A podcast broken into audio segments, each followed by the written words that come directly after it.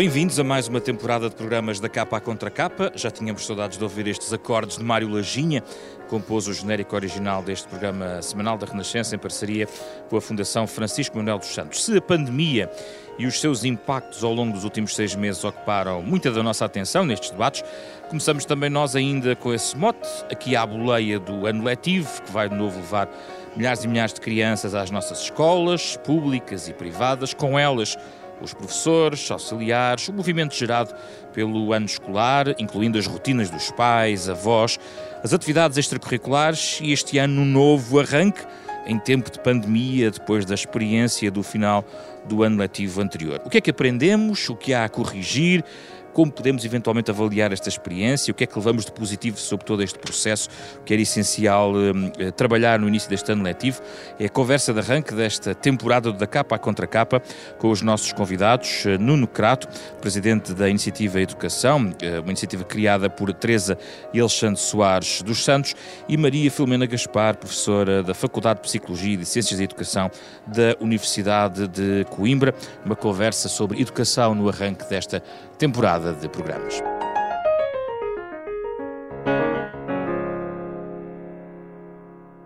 Muito obrigado pela vossa presença. Estamos na obrigado. Feira do Livro Obrigada. de Lisboa, eh, na Praça da Fundação, que mais uma vez acolhe este eh, programa e aqui voltaremos também na próxima semana para um outro tema. Já vou a esse detalhe, deixo lá mais para o fim. Para já, eh, Nuno Crato, se tivesse que fazer uma lista breve, um índice das meia dúzia de lições que foram aprendidas com aquilo que se passou no último, nos últimos meses do ano anterior e que, sejam relevantes para o ranking deste ano letivo, o que é que no, partilharia connosco? Ora, ora viva, eu em primeiro lugar diria que o que isto nos mostrou foi, mais uma vez, as grandes vantagens do ensino presencial. Isto não é um, uma coisa inócua, no seguinte sentido há quem pense, e durante tempo já houve pessoas que defenderam que o ensino remoto, o ensino por computador, seria muito mais ativo, daria mais oportunidade aos jovens de construírem o seu próprio conhecimento, de terem controle sobre o processo educativo, enfim, uma série de ideias que durante muito tempo pairaram em educação. E eu julgo que estes acontecimentos vieram mostrar que isso não é exatamente assim e que o ensino presencial tem grandes vantagens sobre o ensino remoto. Portanto, eu diria que esta é a grande lição, a primeira grande lição. Depois, eu acho que a ideia de que os jovens são nativos digitais e que, e que são capazes de fazer multitasking e tudo isso, essas ideias, também vieram a ser postas em causa. Porque veio-se a verificar que os jovens se distraem com facilidade no ensino remoto veio-se a verificar que têm, tal como os adultos, eh, dificuldades em certo momento com, eh, com os instrumentos digitais. Isto não são só aqueles que têm eh, uma formação digital muito fraca, por razões económicas ou por razões sociais, porque esses são, e não nos devemos esquecer desses casos. São todos em geral. Quer dizer, os jovens estão habituados a trabalhar com o telemóvel para fazer jogos, para mandar mensagens, mas agora vamos trabalhar para fazer mesmo estudo. E aí revela-se que precisa precisam de algum apoio e que se dispersam muito facilmente. Mais lições? Mais lições. Olha, eu diria que uh, nós aprendemos muito em termos de utilização destas ferramentas. E, portanto, utilizamos estas ferramentas porque tivemos que utilizar, mas elas são um bom complemento do ensino presencial. E, portanto, o que, o, que se há, o que há a esperar agora, daqui para a frente, não sei se é já nestes meses, mas que há a esperar nos próximos anos, é que, tirando partido desta aprendizagem, tanto professores como alunos utilizem mais os meios digitais naquilo em que eles têm grandes vantagens. Em aula, na sala de aula. Em aula e fora da aula, como modo de comunicação. Hum. E esta complementaridade é que vai ser difícil de fazer. E é difícil porque, está, porque evolui muito depressa. Quer dizer, repara o seguinte: o Teams era desconhecido, o Zoom eram desconhecidos da maioria das pessoas aqui há um ano ou dois. E eles criaram-se, já evoluíram, portanto, estas, estes, estas plataformas digitais já evoluíram, vão evoluir muito as editoras eh, de manuais escolares, de instrumentos escolares, como seja cadernos de exercício, esse género de coisas, estão-se a adaptar também. Portanto, nós vamos todos adaptar-nos muito depressa. É muito difícil prever o que é que vai acontecer, mas eu julgo que é inevitável e é bom que o digital entre na, no ensino, tanto na sala de aula, como na relação com os professores, como em casa. Ficámos aqui com três ideias iniciais. Maria Filomena Gaspar, e o que é que o seu bloco de notas registra destes meses? Ok, eu concordo com todas as ideias do meu colega. Uh, eu acrescentaria que este tempo nos veio reforçar que a escola tem muitas funções. E isto é, para mim, a grande lição que nós retiramos. A escola não é só um local de aprendizagens académicas, isso todos nós percebemos que este confinamento pode ter colocado as crianças em maior risco de não adquirir aquilo que nós consideramos as competências de literacia, de numeracia, literacia científica, digital, etc. Mas a grande lição é que a escola é também um local de desenvolvimento. Desenvolvimento cognitivo, desenvolvimento físico, desenvolvimento social e desenvolvimento emocional. E nós não podemos esquecer que a aprendizagem e o desenvolvimento estão de mãos dadas. Não sou eu que digo, nós temos esta lição há muitos anos, todos nós que trabalhamos em educação, nomeadamente o Vygotsky, que é eu para aprender tenho que me relacionar com o outro. E um outro mais competente que eu. Seja esse outro um professor, seja esse outro um colega mais capaz. E, portanto, a escola física, a escola relacional tem que ser acarinhada e tem que ser estimulada. Isto é, a ciência, se quiser, a grande, grande lição. Depois, a segunda grande lição que nós retiramos é que se acentuaram as desigualdades sociais. Nós não podemos esquecer que temos em Portugal, em 2018, tínhamos 22% das famílias a viver no limiar da pobreza. Estas famílias que vivem no limiar da pobreza não sabem o que é o Zoom. Há bocado uh, o professor Nuno Crato estava a dizer que falaram aos pais a internet e que eles perguntaram o que é, que é a internet. Porquê? Porque eles não têm literacia digital. Portanto... Não foi uma oportunidade? Não. Não, não se aproveitou? Foi, não foi porque estes pais foram deixados sozinhos na relação com os seus filhos. Muitos destes pais sentiram-se profundamente incompetentes e incapazes, e por um motivo muito simples também, que se nós pensarmos, a maioria das famílias que vivem no limiar da pobreza não esteve em layoff. Nós tivemos crianças sozinhas em casa. Portanto, este mundo ideal que nós dissemos, ótimo, os pais estão com os filhos em casa, é um momento excepcional, foi para quem? Foi para, talvez, direi, um terço este período de confinamento em que se pediu aos pais também para serem professoras, em que se pediu à casa para ser escola, em que se confundiu espaço privado com espaço público, foi de facto um momento de grande stress para as crianças. E, portanto, eu quero chamar a atenção a isto porquê? Porque nós sabemos, e estamos a falar destes 22%, mas depois há toda uma outra percentagem de crianças, e nós temos estudos a mostrar, em Portugal e noutros países, que em famílias que não são de risco social, 20% das famílias viveu o confinamento como um momento de grande stress parental. A qualidade das relações na família decresceu, os pais reconhecem que aumentaram comportamentos mais violentos com a criança, gritar com a criança, desregular-se no momento e fundamentalmente com crianças, com crianças mais pequenas. Deixe-me só sublinhar, eh, está, está, está a referir-se também às conclusões de um estudo que também já que esteve a coordenar na parte portuguesa, um estudo internacional, que já tem resultados em relação àquilo que se passou na casa das pessoas, digamos assim, durante o período de confinamento. E, e muito rapidamente, porque o tempo sabe que é curto, uh, vale a pena sublinhar aquelas três categorias em percentagem das conclusões ao nível de Portugal. Muito obrigado. Portanto, isto foi um estudo de facto internacional, temos dados de todo o mundo. Neste momento só trabalhamos os portugueses e os da Bélgica. Em Portugal há, direi, mais ou menos, vamos falar sempre mais ou menos, está Sim. bem? 30% das famílias ou da qualidade das relações decresceu entre pais e filhos. Sim. Estamos a falar de famílias altamente escolarizadas. Esta amostra que eu lhe estou a falar, a maioria tinha licenciatura, mestrados e doutoramentos. Não estamos a falar de famílias de risco social, atenção.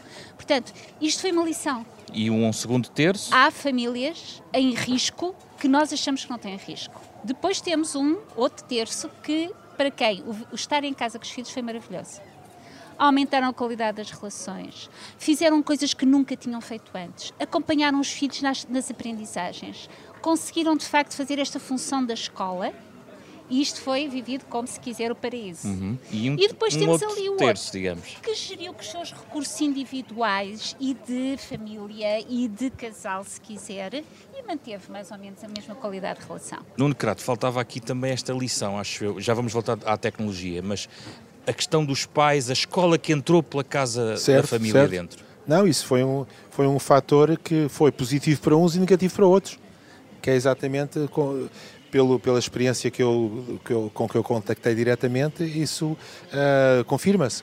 Quer dizer, houve pais que se aproximaram dos filhos e que certamente mudaram a atitude e muitos deles vão mudar para sempre, ou seja, vão, vão passar a ter maior, mais atenção aos filhos, dar mais atenção à, à, escolarização dos filhos, à aprendizagem que os filhos estão a fazer, etc, etc. Vão acompanhá-los mais, isso é positivo. Uh, mas houve pais que não conseguiram fazer. Eh, o ponto de partida antes da pandemia não é um certo desinteresse de, algum, de pais em relação aos ao, ao percurso escolar de, no sentido da escola faça lá o seu trabalho e, e, a pandemia ou chamar alguns pais e com a escola a entrar pela, pela, pela casa adentro não, há, não acaba por ser um balanço ainda assim mais positivo do que tínhamos antes da pandemia? Olha, não lhe sei responder. Não tenho estudos sobre isso, não lhe sei responder. Ainda não há estudos. Ainda não, é? não há. Que é uma coisa importante, é que nós partimos para isto, eh, partimos não preparados, nós partimos impreparados para isto. Os estudos que existiam sérios, estudos sérios sobre a confrontação entre o ensino presencial e o ensino uh, online, são estudos sobretudo dos Estados Unidos, sobretudo a partir, a partir de 2013 e sobretudo universitários. E quais são as conclusões desses estudos, muito rapidamente, fazendo assim um, uma, uma resenha muito rápida? São que o ensino presencial, em geral, é mais eficaz que o ensino remoto, que alguns alunos, uma franja de alunos bons, estimula-se com o ensino remoto, mas que uma franja larga, digamos uns 20% dos alunos com mais dificuldades, piora os seus resultados. E, portanto, como sempre, como em tudo, deve ter sido isto que se passou e por aqui, pelas informações que nós temos é isto que se passou, que é aqueles jovens que pertencem a famílias mais desfavorecidas têm, por um lado, menor contacto com a internet, menos, uh, menos recursos para, para, seguir, uh, para, para seguir as aulas, etc. Por outro lado, à partida, estão mais, mais eh, desfasados, não têm a, a mesma não atingiram o mesmo nível de conhecimento e de domínio das matérias que lhes permitisse progredir bem. Mas não, e, portanto, é, para, não é, é para travar algumas dessas desigualdades que se ouve falar em aquisição de computadores, certo, portáteis. Certo, exatamente. A escola, desse ponto de vista, não é isso que a educação pode eventualmente fazer para travar a desigualdade? E fez-se, mas, eh, mas não será feito em, em todos os casos. Eu também não tenho dados sobre isso e não há dados sobre isso. O, o que, que eu saiba. Tem que se agir sem tem dados. Agir, tem que se agir, tem que se agir sem dados, tem que se esperar e certamente daqui a meses, anos, vamos ter dados sobre isso. E certamente vamos ter, porque há muita gente a estudar isto, ainda bem, e isto vai ser uma, um fenómeno extremamente estudado. Quer dizer, eu imagino os livros de educação e os livros de sociologia, etc., daqui a uns anos vão ter esta experiência muito marcante com estudos sobre todos os países, referência a todos os países. Portanto, não sei, e como é que comenta estes dados sobre o burnout dentro das famílias? Olha, isso é um estudo e, portanto, a minha colega, neste caso, nesta coisa concreta, sabe mais do que eu. Sim. E, portanto, não, não posso. Como é que eu comento? Digamos que não é surpreendente, não é surpreendente, porque é, são os relatos que nós ouvimos. Uh, e, portanto, são relatos preocupantes, claro. E nós agora vamos, vamos enfrentar este ano letivo com várias dificuldades. Primeiro, estamos todos ansiosos é natural que estejamos ansiosos, não vale a pena dizer, não, isto vai tudo correr bem. É natural que estejamos ansiosos. Em segundo lugar, todos nós também já percebemos que precisamos de regressar à aula presencial, com o maior cuidado. Precisamos de regressar. E aos recreios também. E aos recreios, e aos recreios, exatamente a tudo isso, aos recreios, ou, uh, aos almoços em conjunto, quer dizer, a, a, socialização, tudo isso é importantíssimo. Vai, não vai ser ainda a socialização que nós gostaríamos que existisse e que existia antigamente nas escolas, vai ser uma socialização muito limitada, mas vai ser um progresso desse ponto de vista, vai ser uma retoma da socialização. Mas partimos para este novo ano letivo com mais dificuldades do que as que tínhamos ou as que teríamos no ano normal. Isso é muito importante. Uh, também não há estudos sobre isto, mas há perspectivas, há, há prospectivas sobre isto. Tanto o Banco Mundial como a Unesco fizeram uma estimativa do que isto poderia representar. E tanto um como outro dizem isto pode representar para a maioria dos países um retrocesso equivalente à perca de entre meio ano letivo e um ano letivo completo. Agora, evidentemente, para os jovens isto é, eh, é problemático, eles vão ter que ser muito acompanhados, vai ter que ser dada muita atenção aos jovens com mais dificuldades, que é algo que se faz muito melhor na sala de aula do que remotamente. Maria Filomena Gaspar, uh, distribuirmos portáteis uh, por, para tentar travar algumas dessas desigualdades Que efeito real poderá ter? Uh, eu diria que distribuir o portátil sem me assegurar que a criança tem competências de autorregulação para usar o portátil, de persistência para usar o portátil na aprendizagem, eu diria que isso é um risco.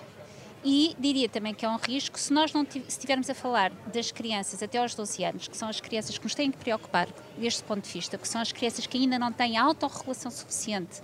A maioria, atenção, há muitos que têm, mas a maioria das crianças precisa de um adulto. Por isso é que o professor é essencial, o professor dá feedback. O feedback do professor é talvez a estratégia, do ponto de vista da aprendizagem, mais essencial para que eu transforme de facto o meu nível de desenvolvimento. E o computador não dá feedback como um professor, porque o professor tem que de facto sentir a criança. Não sabe se ele está distraído a meio da aula, claro. que, que, na sala de aula claro, percebe, não é? Claro, e repara outra coisa, nós temos aqui uma questão que eu acho que é importante falarmos, porque nós já temos dados sobre isto. As crises que implicaram, as crises de pandemias, estamos a falar de crises de saúde, que implicaram encerramento das escolas, temos já outras pandemias de saúde, não como esta, aumentaram a violência contra a criança. E nós sabemos que a violência, até aos 12 anos, é vivida como uma experiência adversa. As experiências adversas na infância têm impacto cerebral. Nós não estamos a falar de recuperar um ano. Nós não estamos a dizer vou-lhe dar mais um ano. A violência Nós estamos a dizer em há... seio familiar? Em seio familiar, muita desta violência. E a violência, violência em ambiente escolar? Também. Diminuiu a violência. Se não há ambiente escolar. Pronto, mas a questão é assim: repara uma coisa, em ambiente escolar, nós temos mecanismos para proteger as crianças. Como é que sabe que há violência dentro da família? Se aquela família não está sequer sinalizada porque não tem fatores de risco? Não sabe. Portanto, nós temos muitas crianças a chegar agora às escolas e as pessoas vão ter que ser muito pacientes. Eu acho que nós também vamos ter que valorizar o professor. Eh, nós temos que pedir aos professores que façam ainda mais. Eles já fizeram muito mas que tenham muita paciência, que não se preocupem com ensinar conteúdos assim logo na primeira aula. Portanto, recentrar a, a, importância do professor. A importância do professor. O professor, a relação com o professor vai ser um amortecedor importantíssimo. Repare uma coisa, nós vamos ter muitas crianças a chegar às aulas mais agressivos, mais desregulados, com menor persistência e menor motivação. Vamos ter outras crianças a chegar às escolas mais calmos. E a calma não significa que é bom porque nós vamos ter crianças mais tristes. A crise que nós vivemos é uma crise que trouxe às crianças uma coisa que muitas delas nunca tinham pensado: a morte. Nós não nos podemos esquecer disto. A crise que estamos a viver é uma crise de medo. O medo está, muitas vezes, para as crianças, presente no dia a dia. Tiveram um avô doente, morreu-lhes um avô, morreu-lhes uma tia, a mãe ficou doente, o pai perdeu o emprego. Que crianças é que nós vamos ter a chegar às escolas? Isso não são uh, pesos demasiado para o professor? São. Por isso é que eu digo que nós vamos ter que apoiar os professores. Porque assim, isto vai ser a maioria das crianças. E o que é que nós pedimos aos professores? Eu sei que é difícil, mas pedimos aquilo que é fundamental na relação humana: empatia, hum. porem-se no lugar do outro, responderem às necessidades do outro e, simultaneamente, cuidarem deles. Porque se os professores não cuidarem de si e não tiverem bem-estar emocional, desculpe.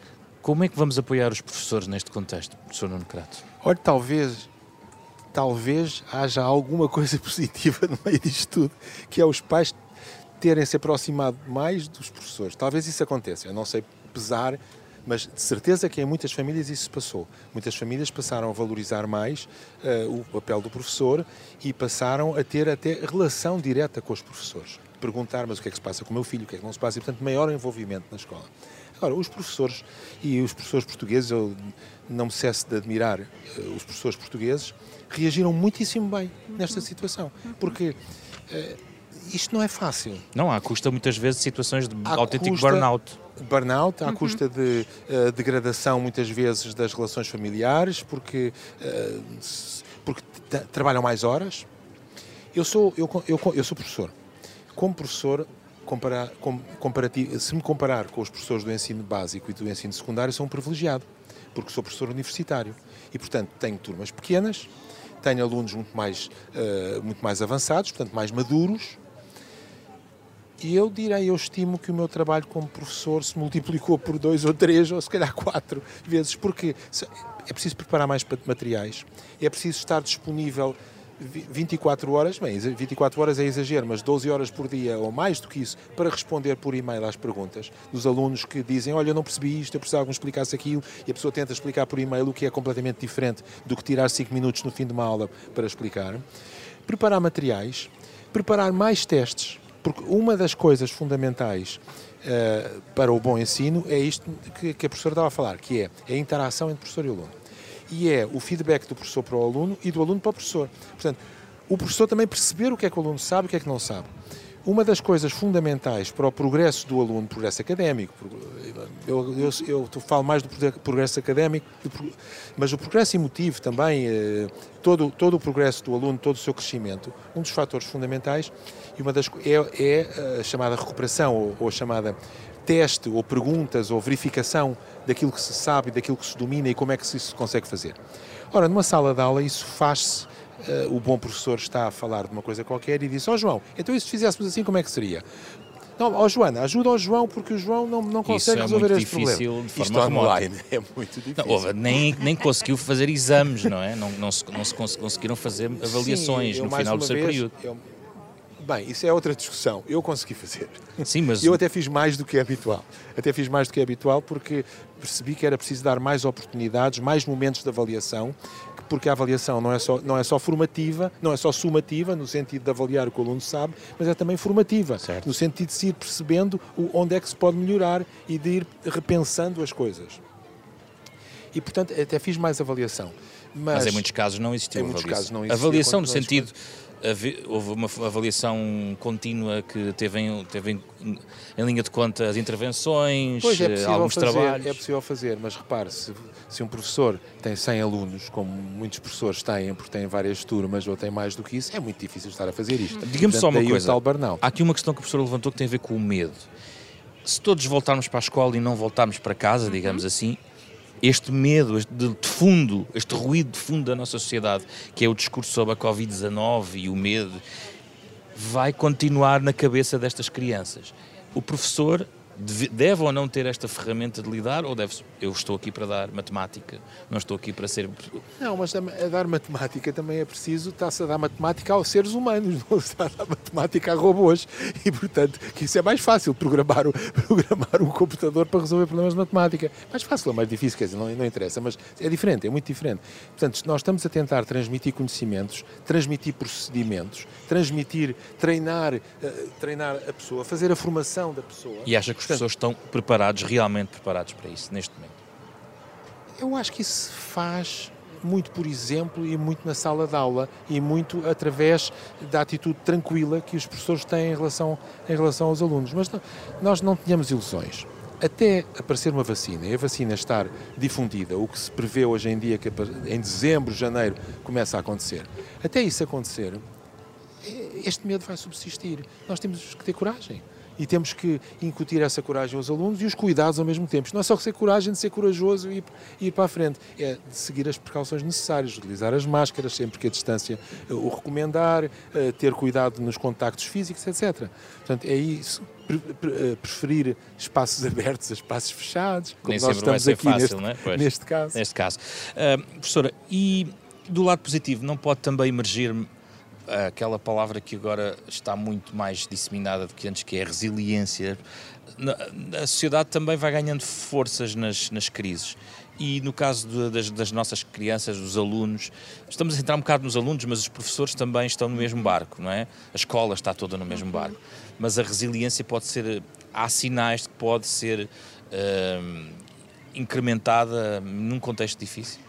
Olha, eu diria que nós temos que voltar àquilo que nós sabemos que é o perfil do aluno do século XXI e que de alguma forma está vertido no perfil do nosso aluno em Portugal. E o que acabou de dizer, a resiliência, não é? E aquilo que o meu colega, o professor Nuno Crato, falou, que é a capacidade de resolver problemas, é uma competência que tem que se desenvolver. Eh, nós achamos que a resiliência e a capacidade de resolver problemas e a criatividade emergem sem. Uh, sem estímulo, sem motivação. Microfone mais. Peço desculpa.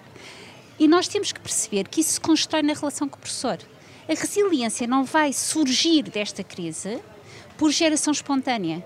Nós temos que aproveitar esta situação para que na escola, e eu estou claramente a pensar na escola de primeiro ciclo, onde os professores têm que retirar algum tempo para ajudar os alunos a resolver problemas sociais. E um dos problemas sociais que nós temos neste momento é o problema social da pandemia.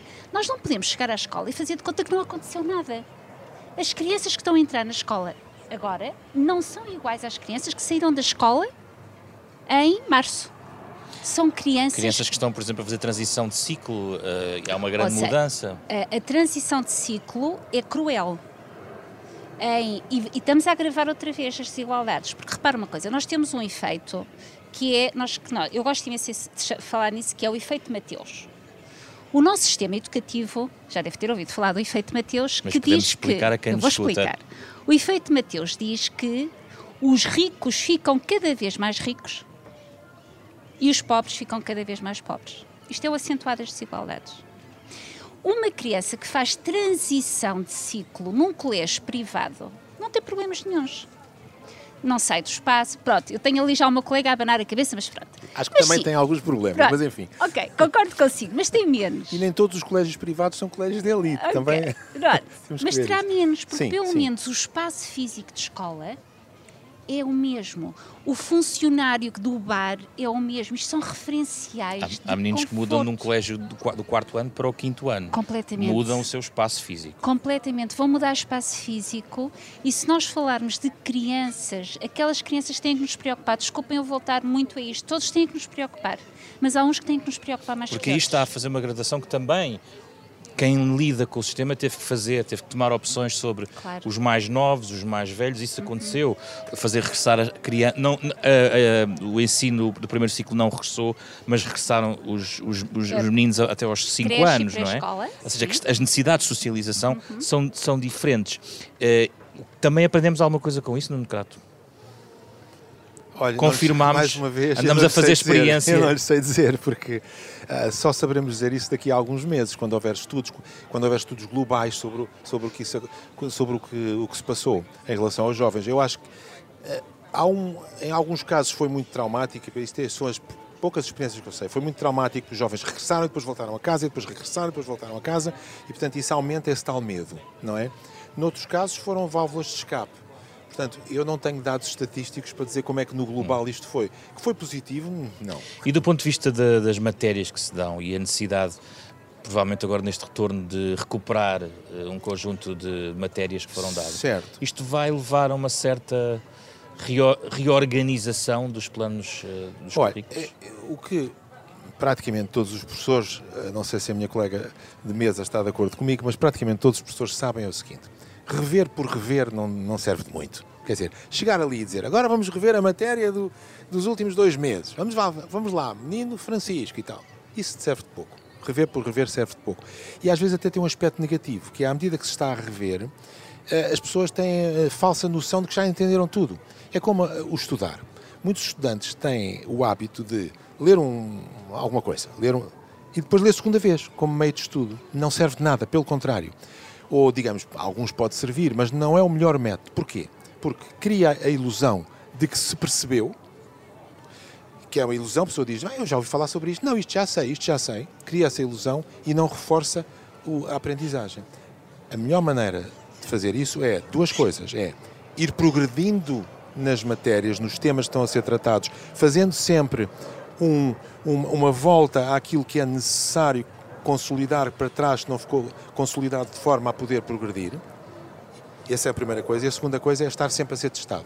Ou seja, aquelas coisas antigas de levar umas fichas para ir ver as fichas e tal, e fazer perguntas a si próprio, é altamente eficaz, porque consolida no cérebro a aprendizagem. Avançar, mas olhar para o retrovisor. Avançar, olhar para o retrovisor, não deixar que os jovens fiquem para trás.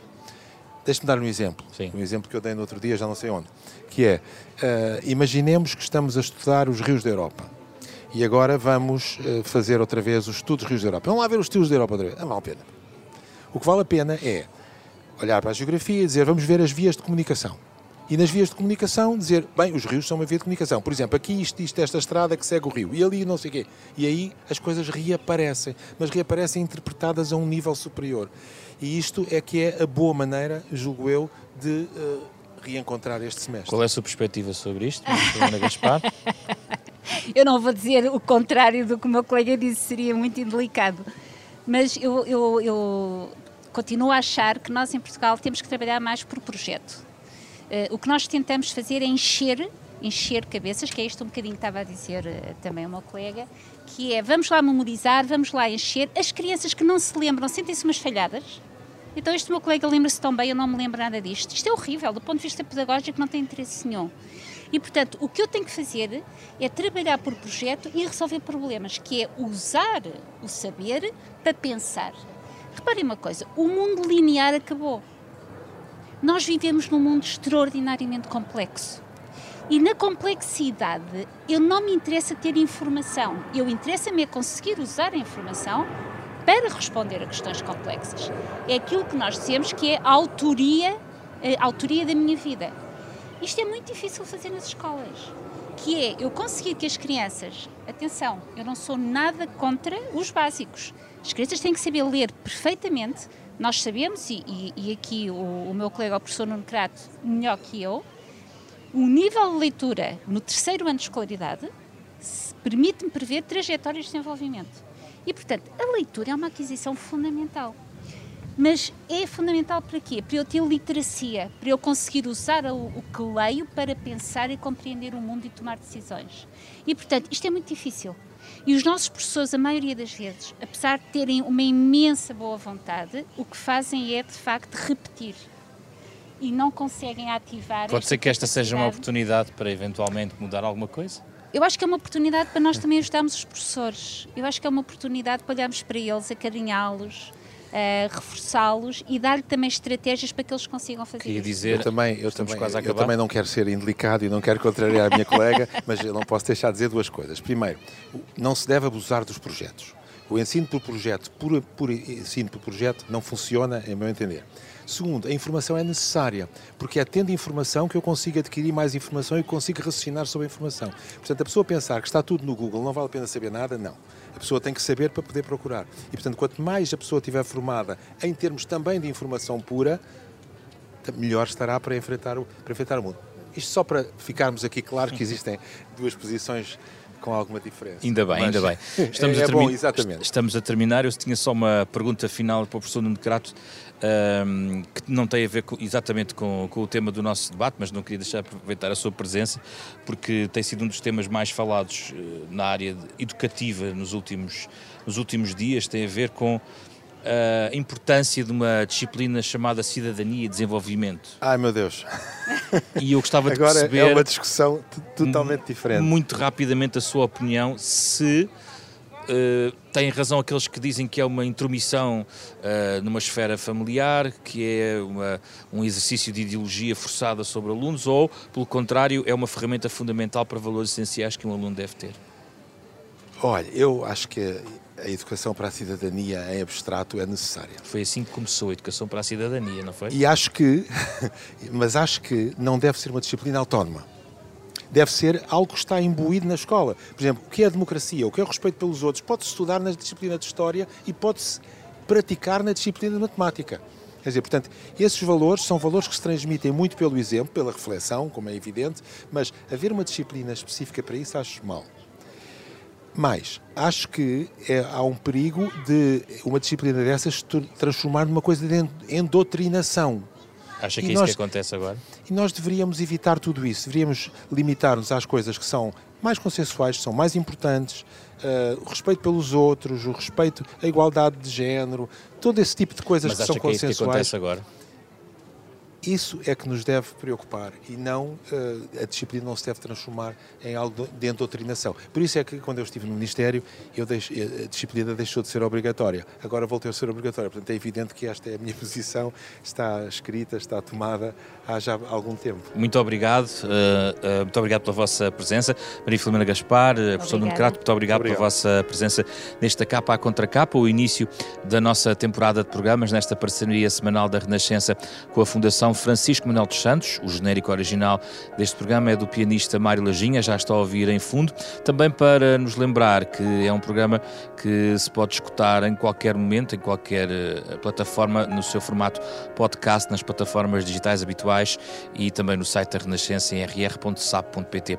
Um programa esta semana com André Peralta, Rui Fernandes, uh, Ana Marta Domingos e José Pedro Frazão. Regressamos na próxima semana aqui à Feira do Livro uh, de Lisboa para uma outra conversa sobre um outro livro que vamos conhecer em detalhe, muito interessante também nesta reentrada nas nossas rotinas.